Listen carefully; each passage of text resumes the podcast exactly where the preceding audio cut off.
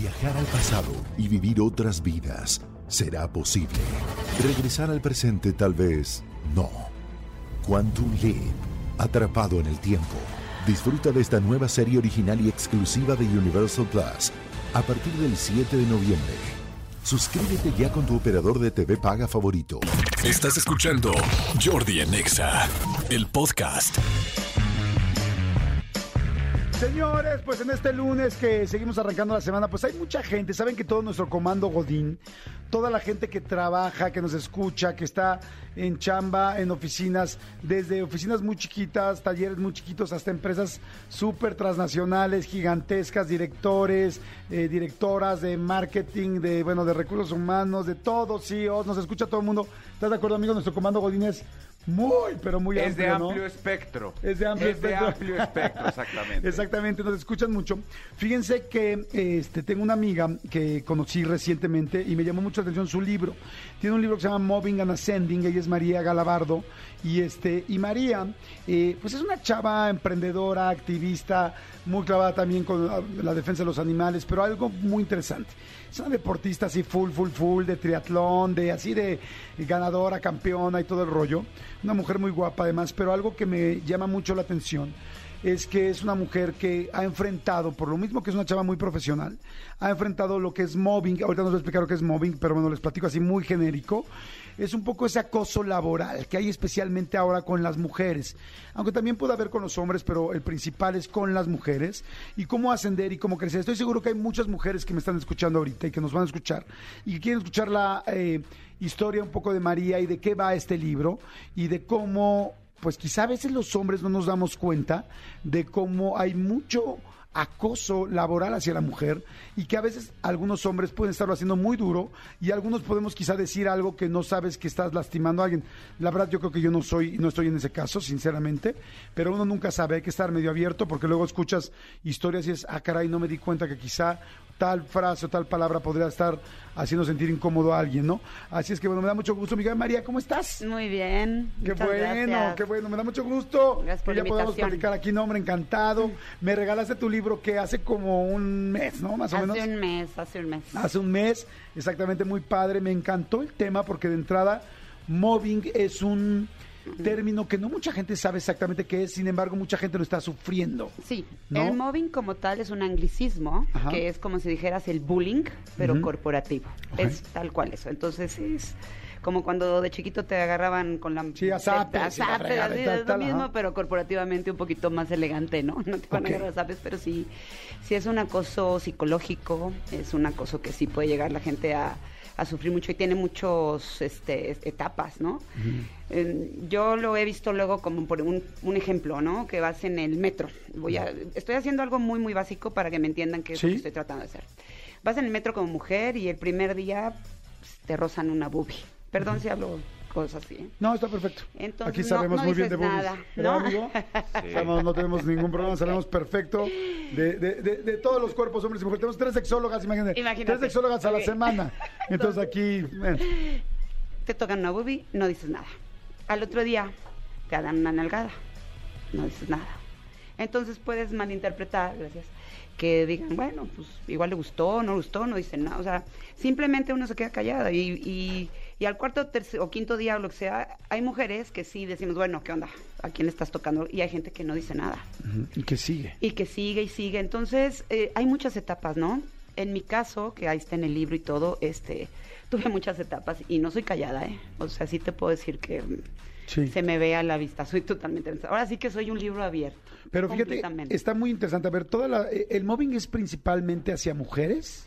No, no. En el 90% de los casos sí puede ser con mujeres, sobre todo en países latinoamericanos. De hecho, esta palabra que te digo, que aunque es anglicismo, em, todo el tema de mobbing empezó hace bastante tiempo, hace 10, 15 años, empezaron a estudiarlo en países nórdicos. Y donde ha habido ya legislación, y de hecho en México ya es legislación, pero casi no se le hace caso, ahorita vamos a eso. En lo que son, imagínate estas vikingas, ¿no? En Ajá. Noruega y todo, y que tuvieron estas que... mujeres altas, grandes amazonas. grandes, y que te llegas a un hotel y ellas son las que te cargan las maletas, Sí. ¿no? O sea, este, o sea, tal cual. Em, que tuvieron que llegar con la ley y decir, hay que normar esto, hay que regularlo y hay que castigarlo. Porque sí lo sufrían también, incluso siendo mujeres tan fuertes. Entonces, incluso también en España hay una persona, y bueno, hay, hay muchos doctorados y todo, pero desde 2003 está súper normado, hay doctorados, hay también leyes, hay, norma, hay normas que te digo que se castigan y todo. Y en México ya, ahí vamos en pininos, hay una norma, la norma NOM 35, que sale desde, mm, ya está, eh, estuvo en proyecto desde antes, 2016, 2017, entró ya por, como ley, como norma en 2018, pero seguimos incapaces de nada, ¿sabes? Ajá. Y bueno.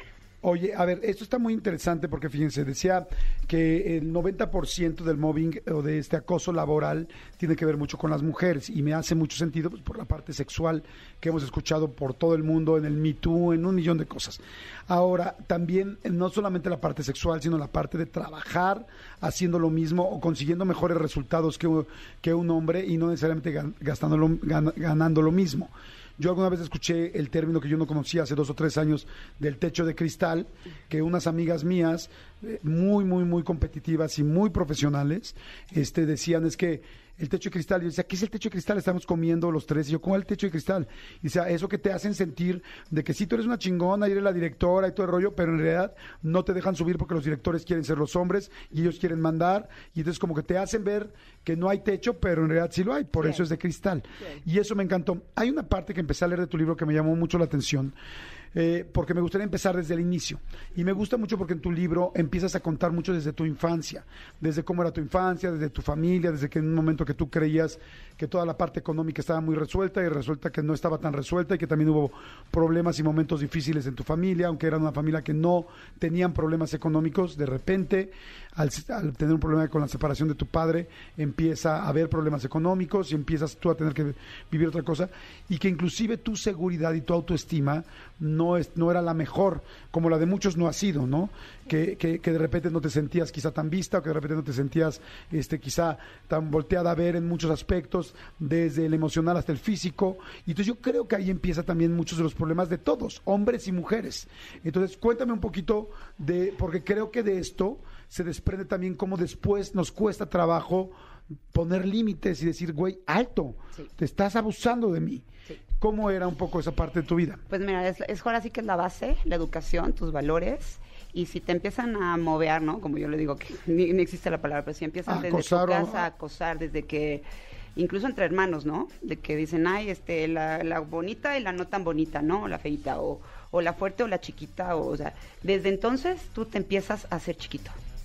Súper importante. Y, y no es que lo hagan tus papás con saña, propósito, no, simplemente no se dan cuenta, como tú cuando ahorita que empezaste, igual no te das cuenta cuando le dices a alguna mujer que le está molestando. Porque todos tenemos diferentes caracteres. Hay gente que se lleva muy pesado, hay gente, por ejemplo, yo cuando entré al medio corporativo, tuve, aprendí a hablar con solo este groserías, ¿no? De cada 10 palabras, ocho eran majaderías, porque así es. Me adapto. Entonces, ¿qué pasa con esto? Desde que eres chico te vas adaptando a lo que va pasando. Y eso me ayudó para bien y para mal, porque también me dio una formación de salir adelante. Aunque, aunque también tuve novios que también uno llegó incluso a, a- a, este, a pegarme físicamente, ¿no? Una a vez, pero pasó a violentarme, pero también me, me puse los pantalones y, y le dije, ok, hasta aquí. Y también es algo que no creas, sí pasa también con hombres. Hay hombres que también sufren ese acoso de chiquitos. Claro. Sí, por supuesto. Yo y conozco. también se ve cuando crecen. Yo, por ejemplo, yo no soporto eh, de repente en todas las oficinas, en las mujeres quizá eh, no lo he notado tanto porque no trabajo, no he trabajado tanto en las oficinas con mujeres, pero con los hombres, siempre noto al que hacen menos o al que siempre están chingando, al que siempre están bulleando, y, y dices, güey, y, este- Eso es y el cuate es un, un nivel ejecutivo altísimo, y, y aún así, entre los ejecutivos o entre los directores hay siempre alguien que es, y digo, güey, o sea, me molesta mucho cuando están lastimando a alguien. Pero bueno, entonces la base de cualquier casa, de cualquier familia, puedes estar lastimando con tu autoestima o te pueden estar lastimando la autoestima sin que los familiares necesariamente lo sepan, pero tú ya creces con eso. Después entras al trabajo y entras a un mundo de hombres, De porque en realidad lo hemos ido viendo poco a poco, o sea, pero no poco a poco, sino más bien, más bien cada vez más contundente, había un mundo de hombres, o sea, y hay un mundo de hombres todavía en el trabajo muy fuertemente marcado. Jordi, seguimos siendo un mundo de hombres. El techo de cristal que decías, yo soy mucho de números porque al final me dedico a finanzas, pero yo te lo puedo monetizar. Un sueldo de una mujer todavía hoy por hoy, hasta en China, que yo lo viví, porque viví en China, es un 30% menos promedio a los mismos, a los mismos este, cargos.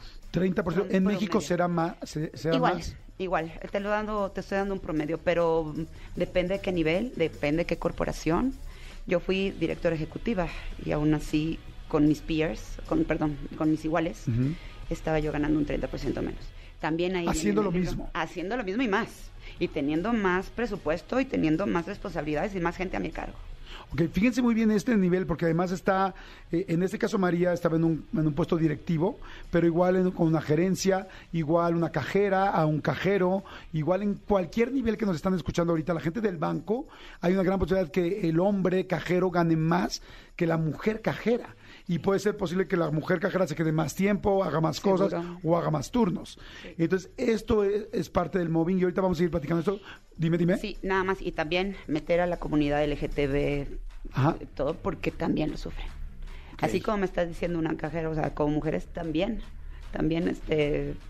También se discrimina, También se eh, en el un asunto poco, de- sí. de- de la orientación Aquí sexual. lo importante es que veas tu valor mental y ahora sí que para lo que sirves y que realmente eso sea lo que se califique. Ahorita vamos a seguir platicando de todo esto. Te quiero preguntar, ahorita que regresemos, eh, algunas de las cosas claras o experiencias claras que te pasaron a ti en el trabajo. Para que me platiques dos o tres ejemplos que te pasaron a ti.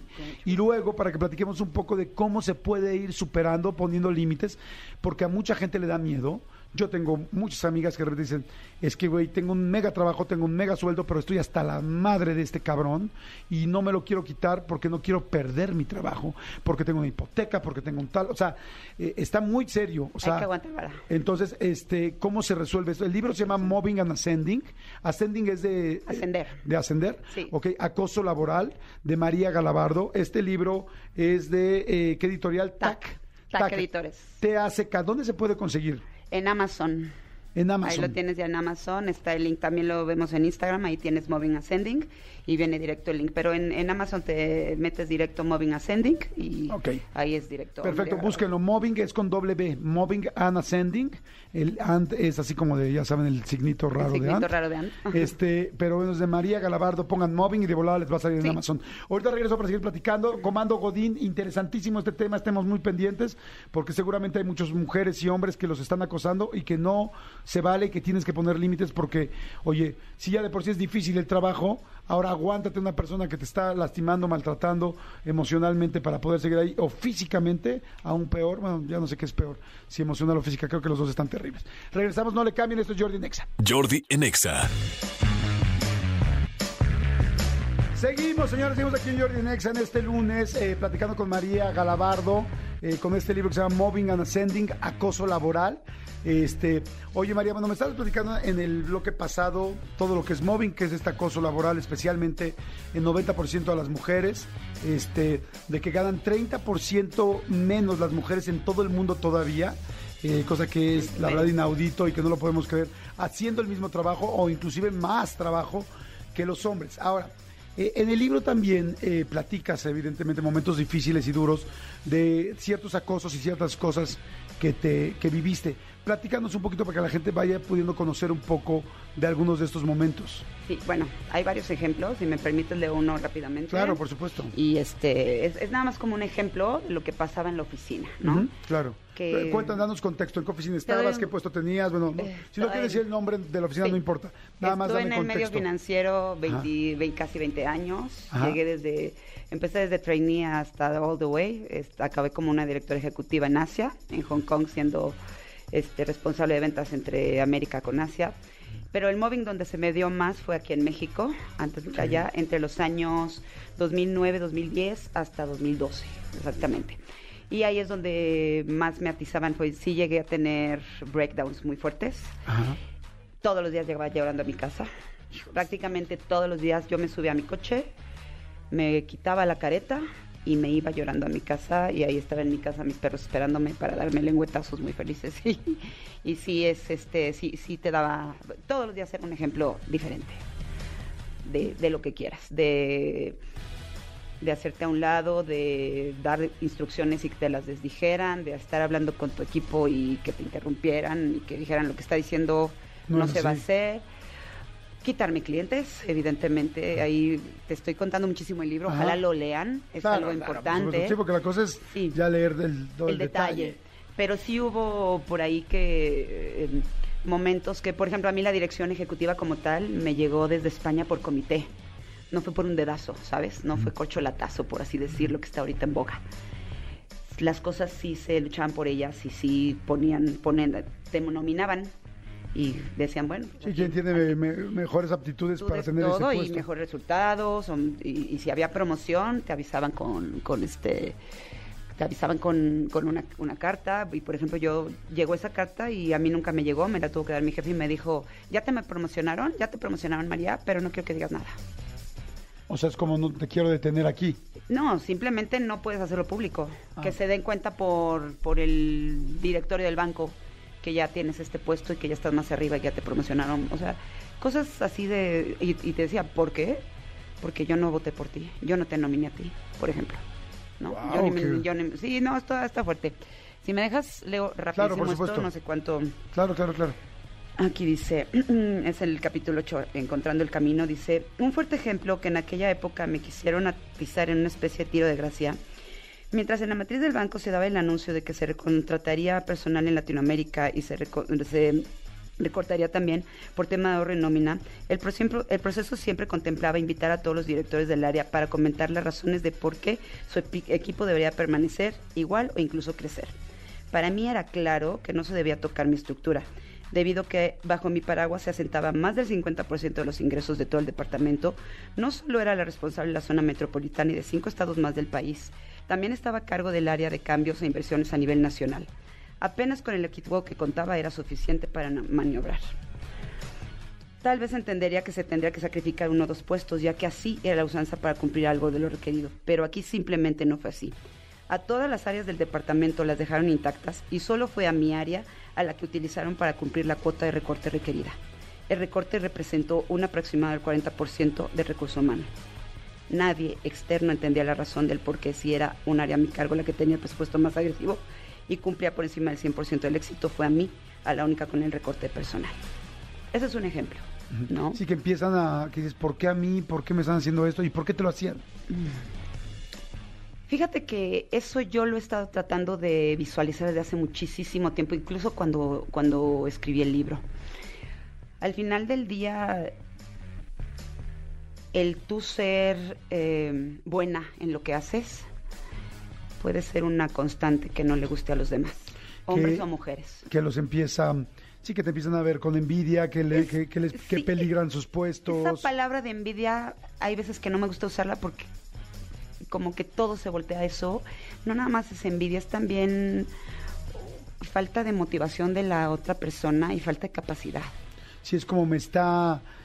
Yo no quiero hacer eh, tanto como está haciendo esta persona. Sí, Entonces me es más fácil pararla Sí. a que no tenga esos resultados, a yo intentarlos o trabajar por ellos. Sí, tienes razón en la palabra envidia, pero hay que magnificarla. Ajá. ¿Me explico? Y, y también hay muchísimo machismo.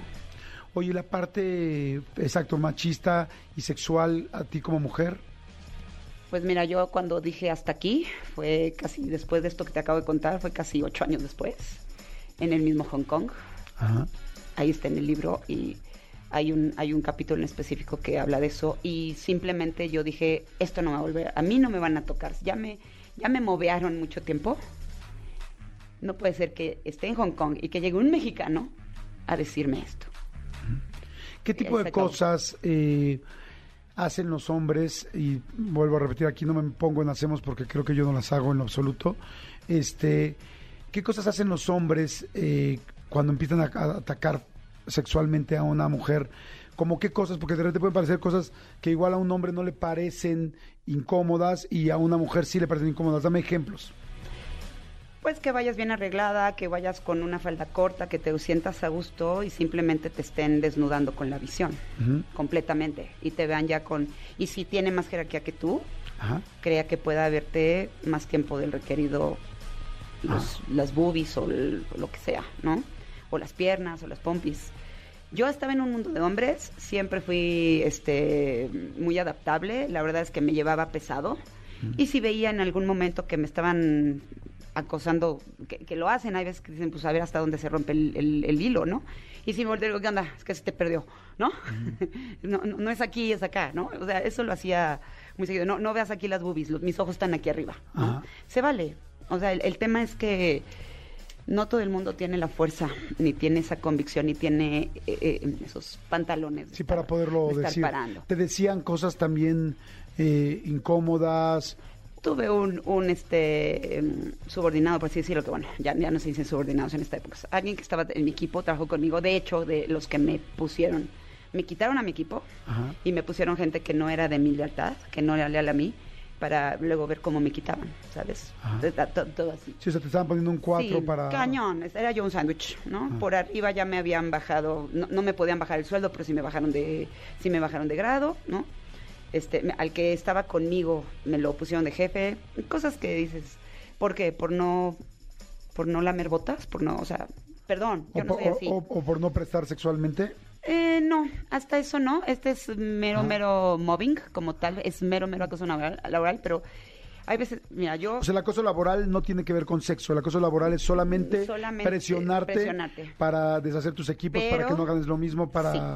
Pero, si no lo paras, puede llegar a acoso sexual en algún momento. ¿Cómo se para el mobbing? ¿Cómo se para el acoso laboral? Yo me moví por todos lados, traté de moverme de área casi tres años, no me dejaban moverme porque también incluso fui hasta con la Dirección General de Recursos Humanos. Me tuve que mover incluso sin decir nada porque también todos están como es como una telaraña y todo es un brotherhood muy cañón, ¿eh? O sea, no está padre. Vas sola contra el mundo. De repente la manzana podrida ya eres tú, ¿no? Incluso llegué a, a, mm, al Recursos Humanos de, de- de Europa y me dejaron ahí, este, me dicen, ¿quieren hacer tu denuncia anónima, no anónima? Pero al final, eh, digo, gracias a Dios tuve mucha suerte porque llegó la promoción de... Me pude mover de área por algún momento, dos, dos meses antes de que llegó la promoción de, de Asia. Y ya cuando me fui a Asia no sufrí nada de nada de acoso porque también yo estaba con un, con un Con colmillo. colmillo de ¿Qué le dirías a la gente que nos escucha ahorita? Que hay mucha gente en oficinas aquí en México, en Estados Unidos, que nos escuchan, que están sintiendo este acoso laboral, especialmente como mujeres. ¿Qué le recomendarías que hicieran? Uno, que vean exactamente en qué nivel de acoso están.